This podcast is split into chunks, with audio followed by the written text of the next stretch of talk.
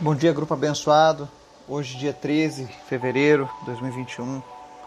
Estamos aqui juntos mais uma manhã para a gente buscar a presença de Deus, buscar conhecimento acerca da Sua palavra, para verdadeiramente vivermos o reino de Deus aqui nessa terra.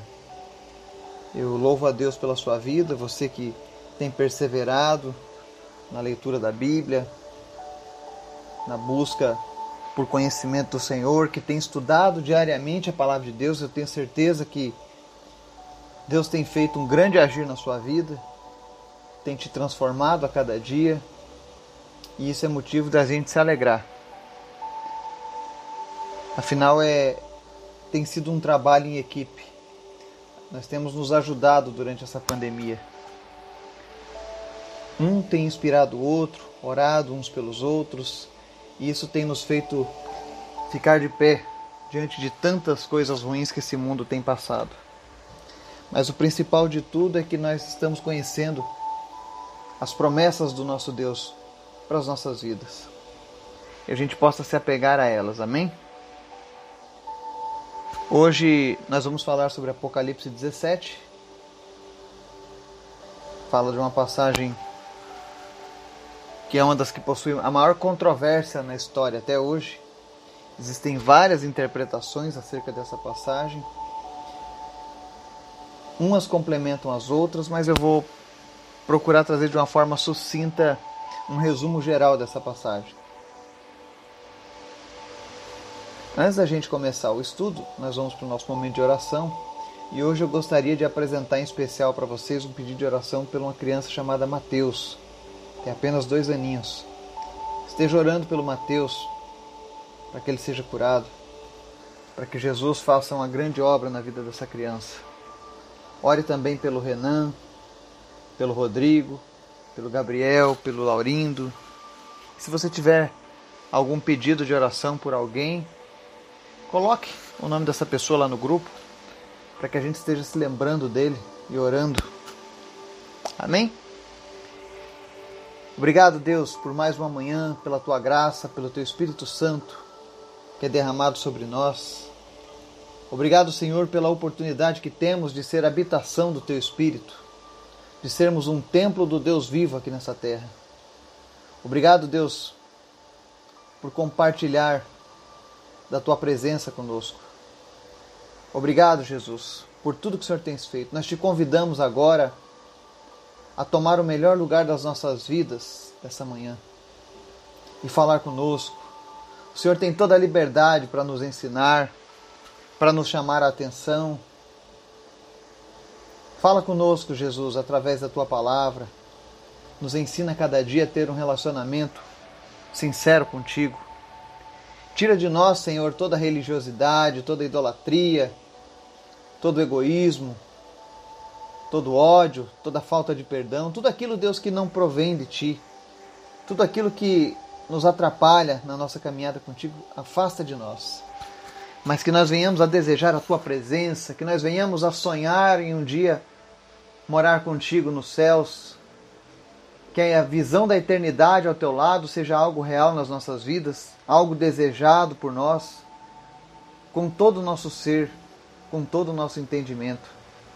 Revela para o teu povo, Senhor, as maravilhas da eternidade ao teu lado. Em nome de Jesus, Espírito Santo, visita cada pessoa que está ouvindo agora essa mensagem e manifesta a tua graça. Manifesta, Senhor, discernimento da tua palavra. Aviva-nos segundo a tua palavra, para que sejamos a cada dia apaixonados por ti, Senhor. Eu te apresento, Deus, todas as famílias que estão nos acompanhando agora, fazem parte do nosso grupo, aqueles que estão nos ouvindo, que o Senhor esteja visitando agora cada uma dessas pessoas e suprindo cada uma das suas necessidades em nome de Jesus. As tuas mãos não estão encolhidas para que tu não possa abençoar o teu povo. Os teus ouvidos não estão agravados de maneira que o Senhor não venha ouvir o nosso clamor. É isso que diz a tua palavra. A tua palavra diz que a única coisa que impede o teu agir em nossas vidas é o pecado. mas nós te pedimos perdão nessa manhã pelos nossos erros, pelas nossas falhas, por tudo aquilo que cometemos que não te agradou. Em nome de Jesus, nos perdoa, nos lava no teu sangue, Jesus, mas que nada impeça a nossa oração de chegar ao teu trono. Nós oramos em especial nessa manhã pela vida do Mateus. Visita ele, traz cura, Senhor. Traz saúde para essa criança, em nome de Jesus. Se possível for, Deus, não permita que haja cirurgia, mas opera o Senhor um milagre e cura essa criança antes mesmo dessa cirurgia, em nome de Jesus. Espírito Santo de Deus, eu ministro sobre a vida do Mateus nessa manhã. Que em nome de Jesus, todo e qualquer problema na saúde do Mateus seja agora curado para honra e glória do teu santo nome, em nome de Jesus. Que os médicos, quando forem avaliar ele para essa operação, para essa cirurgia, para esse procedimento, venham detectar a cura do Senhor na vida dessa criança, Deus, em nome de Jesus. Nós oramos aqui e concordamos com isso, Deus, que tu és poderoso e tu tens o poder em tuas mãos de operar esse milagre na vida do Mateus. E como disse a tua palavra, aquilo que está ligado aqui na terra está ligado nos céus. Nós concordamos, ó Deus, em fé. E profetizamos a cura do Mateus em nome de Jesus. Te apresentamos também, Senhor, a cura do Renan, do Rodrigo, do Gabriel, do Laurindo, em nome de Jesus. Visita aqueles que estão enfermos agora nesse momento. E, Senhor, toca com teu poder essas pessoas. Se existe alguém agora que está num leito de hospital ouvindo essa mensagem, em nome de Jesus, que todas as pessoas que estão nesse hospital sejam tocadas pela tua presença e sejam curadas em nome de Jesus. Meu Deus, tu não mudaste, tu continuas sendo o mesmo Deus, os teus milagres ainda continuam agindo na nossa terra. Continua curando, Senhor. Continua salvando, continua libertando em nome de Jesus. Opera, Deus, os teus sinais no nosso meio. Nós te invocamos, meu Deus, porque tu és o Deus da nossa salvação. Tu és o Deus que nos amou primeiro. Obrigado, Jesus, por cada vida, por cada pessoa. Cuida das nossas famílias, cuida das nossas crianças. Senhor, vem trazer sabedoria, vem trazer, Deus, livramento à nossa nação as nações que estão ouvindo essa mensagem agora. Não permita, Deus, que as crianças fiquem sem estudo. Não permita, meu Deus, que a mentira seja espalhada juntamente com essa pandemia. Mas traz a tua luz, traz a tua verdade sobre a vida dos teus filhos, porque nós temos lido na palavra de, do Senhor que durante todas essas eras em que, a, em que a igreja do Senhor é perseguida, em que o teu povo é perseguido, nós estamos debaixo do teu cuidado, nós estamos sendo zelados por ti, Senhor.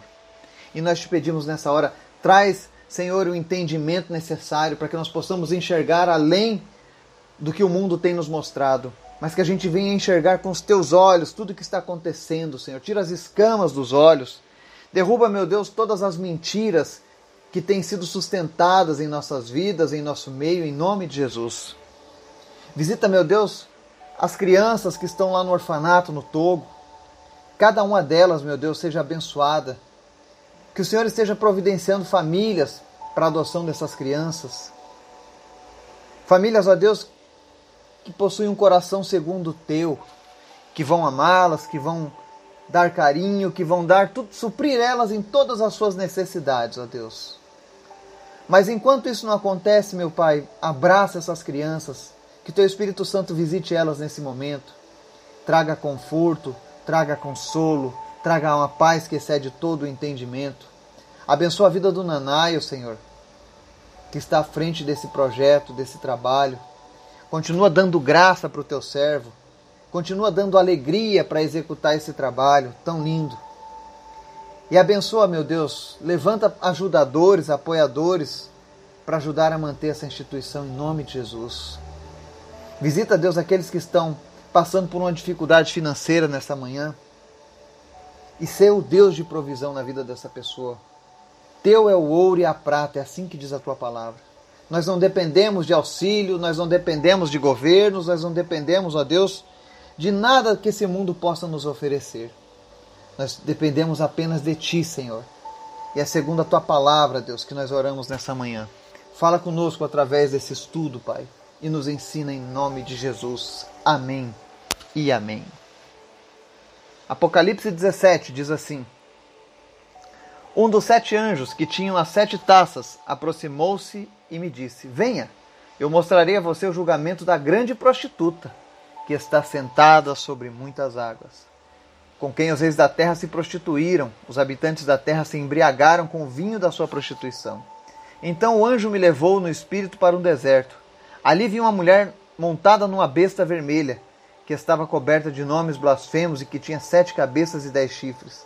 A mulher estava vestida de púrpura e vermelho e adornada de ouro, pedras preciosas e pérolas. Segurava um cálice de ouro cheio de coisas repugnantes de, e da impureza da sua prostituição. Em sua testa havia esta inscrição: Mistério. Babilônia, a grande, a mãe das prostitutas e das práticas repugnantes da terra. Vi que a mulher estava embriagada com o sangue dos santos o sangue das testemunhas de Jesus. Quando a vi, fiquei muito admirado. Então o anjo me disse: Por que você está admirado? Eu explicarei o mistério dessa mulher e da besta sobre a qual ela está montada, que tem sete cabeças e dez chifres. A besta que você viu era e já não é. Ela está para subir do abismo e caminha para a perdição. Os habitantes da terra, cujos nomes não foram escritos no livro da vida desde a criação do mundo, ficarão admirados quando virem a besta, porque ela era agora não é, e entretanto virá. Aqui se requer mente sábia. As sete cabeças são sete colinas sobre as quais está sentada a mulher. São também sete reis. Cinco já caíram, um ainda existe, e o outro ainda não surgiu, mas quando surgir deverá permanecer durante pouco tempo. A besta que era, e agora não é, é o oitavo rei, é um dos sete, e caminha para a perdição. Os dez chifres que você viu são dez reis que ainda não receberam reino, mas que por uma hora receberão com a besta autoridade como reis. Eles têm um único propósito e darão seu poder e sua autoridade à besta. Guerrearão contra o cordeiro, mas o cordeiro os vencerá, pois é o Senhor dos senhores e o Rei dos reis, e vencerão com ele os seus chamados, escolhidos e fiéis. Então o anjo me disse: As águas que você viu, onde está sentada a prostituta, são povos, multidões, nações e línguas. A besta e os dez chifres que você viu odiarão a prostituta, eles a levarão à ruína e a deixarão nua, comerão a sua carne e destruirão com fogo. Pois Deus pôs no coração deles o desejo de realizar o propósito que ele tem, levando-os a concordar em dar à besta o poder que eles têm para reinar até que se cumpram as palavras da terra de Deus. A mulher que você viu é a grande cidade que reina sobre os reis da terra. Amém e amém. Então nós vemos aqui mais uma figura representativa de Apocalipse Lembrando que a partir do capítulo 14 nós começamos a fazer uma releitura de todos os eventos passados, presentes e futuros relacionados ao Apocalipse, só que cada vez mais detalhados. E nesse caso ele começa falando sobre essa mulher, essa prostituta sentada sobre uma besta escarlate. Vale a gente lembrar que a primeira besta veio do mar, representava uma perseguição, a segunda foi a da terra, simbolizava a falsa religião, e agora essa besta representa o poder político-militar, a imoralidade. E a prostituta simboliza o sistema de governo caído de Satanás. É interessante que você vê nos versos 7 a 8 que a besta era e agora não é, mas virá. Ou seja, fala do renascimento de um sistema de governo muito poderoso do passado. E nós já vimos anteriormente falar sobre isso. A besta que foi ferida da chaga e voltou, né? Ou seja, vai ser um, um governo que vai ser uma forma de governo que vai ser restaurada nos últimos dias, né? Existem muitas especulações sobre a besta. Existe uma corrente teológica, inclusive, que fala que essa besta seria por exemplo, um representante da Igreja de Roma. Tem muitas conjecturas, mas eu, eu, eu, preferi falar sobre um fato aqui, que diz no verso 9. Ele diz assim: As sete cabeças são sete colinas sobre as quais está sentada a mulher. Se você der uma pesquisada na história, você vai ver que Roma é famosa por ser a cidade das sete colinas. Ela é conhecida dessa maneira. E vale lembrar que a, o comparativo que João fez para entender na época ele trouxe a imagem da cidade de Roma. Lembrando que é igual quando nós falamos dos anticristos, já, houveram vários anticristos que se enquadram no perfil de se, de se levantarem contra Deus. Assim como vários reinos já foram utilizados como reinos de anticristos, mas ainda não é o derradeiro. Mas nessa passagem aqui fala que essa besta estava sentada sobre sete colinas, ou seja, ela, ela tinha um poder sobre Roma. No verso 10, fala também que essas sete colinas também têm uma outra, um outro simbolismo. Elas também representam sete reinos, onde cinco já foram, um ainda existe e o outro viria a cair, aparecer e cair. E esses reinos também tá fácil de você entender. Se você olhar a história, você vai ver o reino do Egito, a Síria, Babilônia, Grécia, Império Medo-Persa e a Roma Imperial, a Roma dos imperadores. Foram cinco reinos poderosos que se levantaram sobre a terra e já deixaram de existir. O sexto reino que nós vemos ali com muito poder, e você vai ver que esse reino teve uma grande influência durante o período da Idade Média, a chamada Idade das Trevas, e seria a Roma papal. Se você relembrar, eu quero que você deixe de lado a religiosidade, deixe de lado a sua concepção sobre tradições religiosas e gostaria que você focasse história. E vamos lembrar da, da Roma papal, da época em que o império dos papas dominava no mundo, ou seja, eles proibiam a leitura da Bíblia, eles proibiam a ciência, eles fizeram aquela caça às bruxas com pessoas que não eram bruxas, eles perseguiram os protestantes e mataram, perseguiram judeus e mataram. Eles influenciaram vários reis, as cruzadas. Olha quantos anos de domínio Roma teve. Quando caiu a Roma imperial, se levantou a Roma eclesiástica, a Roma papal. E olha por quantos anos essa Roma teve influência ao longo da história? Então o Apocalipse mostra essas facetas. Eu não estou dizendo que dentro dessa Roma papal todos estavam errados, não. Sempre em todas as eras Deus levantou pessoas fiéis a Ele. Mas nós estamos falando aqui de, de um sistema de poder que foi implantado no mundo. E esse sistema foi muito forte continua tendo uma certa influência ainda hoje. Mas ainda fala a palavra de Deus que haverá um sétimo reino ainda. Nós não sabemos se esse sétimo reino vai ser um eixo formado por um ideal político, ou se esse sétimo reino vai ser, por exemplo, um sistema de governo que vai ser ressuscitado sobre uma nova apresentação, mas o que nós sabemos é que haverá um sétimo reino. E um desses sete reinos vai trazer a, a pessoa que será o anticristo, a besta. Ele vai ganhar o poder desses reinos. Os versos 11 fala, o verso 11 fala sobre isso. Ele diz: A besta que era e agora não é, é o oitavo rei. É um dos sete e caminha para a perdição. Ou seja, uma das pessoas desse reino, desses reinos que já tiveram, do Egito, da Síria, Babilônia, Grécia, Império Romano, Império Medo, uma dessas pessoas vai se levantar. Ou uma pessoa desse último império que está se levantando agora, contemporâneo nosso, que nós ainda não conhecemos. Uma dessas pessoas será essa besta, que vai convocar a guerra contra Deus. Os versos 12 e 13 mostram que haverão dez reis que ganharão poder por pouco tempo. E eles vão ganhar esse poder apenas para fortalecer a besta. Eu não sei se vocês já estudaram o livro de Daniel. Eu estou pensando em trazer um estudo sobre ele justamente porque ele também tem uma, um conteúdo escatológico muito rico. E existe uma imagem da estátua de Nabucodonosor, que Daniel teve uma visão sobre essa estátua. E os pés da estátua eram simbolizavam o último reino que estaria sobre a face da terra, o reino que estaria junto com o anticristo. E ele fala que esse, esse reino seria composto dos dedos dos pés da estátua. Seriam dez também. Exatamente a mesma palavra que João está dizendo aqui nesse, nessa, nessa revelação.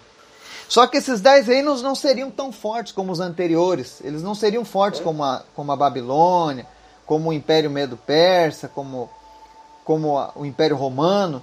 Mas eles teriam um certo poder e eles seriam mistos de barro e ferro. Ou seja, eles não iam ter muita ligação, eles não iam ser muito unidos. Mas é aquela história: o inimigo do, do meu inimigo é meu amigo. Eles vão se reunir em prol da besta e vão guerrear. E isso tudo está sendo permitido pela vontade de Deus. O verso 14 ele mostra que apesar de toda essa força, apesar de toda essa influência que a prostituta terá sobre o mundo, porque ela diz que ela vai ter uma influência sobre os povos, multidões, nações e línguas, ou seja, ela tem o poder de influenciar, ela mesma não executa nada, mas ela influencia. A grande Babilônia. Quando nós falamos dessa grande Babilônia, é a mesma coisa que você está falando sobre o sistema mundano. Quando a gente diz assim, olha, é, o cristão ele não pode amar o mundo, né? Não é que você não pode amar a terra, a natureza, os animais, as pessoas, a cultura, a música. Não. Mas é o mundo, quando a Bíblia fala em mundo e Babilônia, ela está falando sobre um sistema de governo decaído, o sistema de governo satânico. Aquilo que faz oposição a Deus. Por exemplo, é, a música. Existem músicas muito boas na nossa cultura. Músicas que possuem letras poéticas, edificantes, mas existem também músicas que servem ao propósito mundano, ao propósito da grande meretriz, da grande prostituta, da grande Babilônia. Que músicas são essas? São músicas que fazem oposição a Deus e aos seus valores. Talvez às vezes você tenha se perguntado, porque muitas vezes algumas pessoas são radicais com relação à música. E eu estou querendo trazer aqui um, um, ponto de equilíbrio sobre esse, esse assunto. É como Paulo disse: é, tudo é permitido, mas nem tudo me convém. Então, existe um sistema mundano, sim, que está influenciando as pessoas, as, as nações do mundo inteiro. Nós já podemos dizer isso hoje. Hoje mesmo eu estava lendo uma notícia que eu fiquei muito triste que no, no nosso país já estão querendo mudar que não é mais leite materno, é leite humano. Já não pode mais preencher, já não se podia preencher mais passaporte com o nome pai, filiação pai e mãe, é genitor 1 e genitor 2. É o sistema do mundo invadindo a sociedade, influenciando. Nós vemos influências para que os casamentos não, não, não persistam. É melhor você viver solteiro, fazendo o que você quiser, adulterando, se prostituindo, porque não tem problema. O importante é ser feliz. Isso é o sistema mundano. É você ouvir uma letra de música que, que começa a denegrir a mulher. Isso é sistema mundano. É você ouvir uma música que fala que para o homem ser feliz, ele precisa encher a cara de cachaça. Porque senão ele não é feliz, senão ele não é o cara. Sistema mundano. É você trabalhar num, num, num órgão do governo e receber propina. Ah, mas todo mundo faz isso. É normal nos dias de hoje. Sistema mundano. É você andar no, no trânsito separado por um, um policial e você está errado em oferecer suborno para não, ser, não pagar multa. Sistema mundano. É você furar a fila do supermercado. Sistema mundano. Ainda que muitas pessoas façam isso, ainda que isso pareça normal, isso é oposição à vontade de Deus. E nesses últimos dias nós precisamos ser fiéis ao nosso Deus. Nós precisamos ser fiéis aos nossos propósitos com Deus. E você precisa abrir os olhos e enxergar o perigo do mundo. Porque essa, essa grande prostituta, essa grande meretriz, a grande Babilônia, ela está influenciando desde o início da humanidade aqui nessa terra. Mas há um fato que nos deixa alegre aqui. Jesus irá destruí-la. Jesus vai pôr um fim nesse sistema de governo. Jesus vai pôr um fim nesse sistema imoral que suja, que denigra a imagem da criação de Deus. E esse fim está próximo. Esse fim está chegando. E ele vai se cumprir. Que nós estejamos atentos. Que nós venhamos a guardar o nosso coração, a nossa mente. Eu não sei você, mas eu oro todos os dias com a minha esposa e nós apresentamos a, as, nossas, as nossas crianças os nossos sobrinhos, os colegas dos meus filhos. Porque essa geração de crianças está sendo bombardeada cada vez mais. Essa cultura vigente que nós temos hoje, ela está tirando, alterando os valores das crianças, das suas mentes. E nós, como pais, como adultos, como pessoas que conhecem a palavra de Deus, nós temos uma responsabilidade sim. Nós não podemos ficar passivos a tudo isso, mas nós temos que nos esforçar em mostrar o caminho correto. Se um dia eles optarem em andar na estrada errada, eles não podem usar como desculpa que o meu pai, que a minha mãe, que o meu tio, que a minha avó, que o meu vizinho, que a minha professora não me deram um bom exemplo das coisas de Deus. Isso é uma responsabilidade nossa. Isso é uma luta que nós temos todos os dias. Você que é mãe, você que é pai, você que, que tem uma criança por perto, você que conhece a palavra de Deus, você tem a responsabilidade de mostrar o caminho, de fazer oposição à grande meretriz, de fazer oposição ao sistema da Babilônia. Que nós possamos estar focados em fazer a diferença, atentos às armadilhas do inimigo, para que quando Jesus voltar ele possa nos encontrar vigilantes, esperando ansiosamente para nos encontrar com o nosso Senhor, com nosso Salvador. Que Deus esteja nos abençoando e nos dando um dia na sua presença em nome de Jesus. Amém e amém.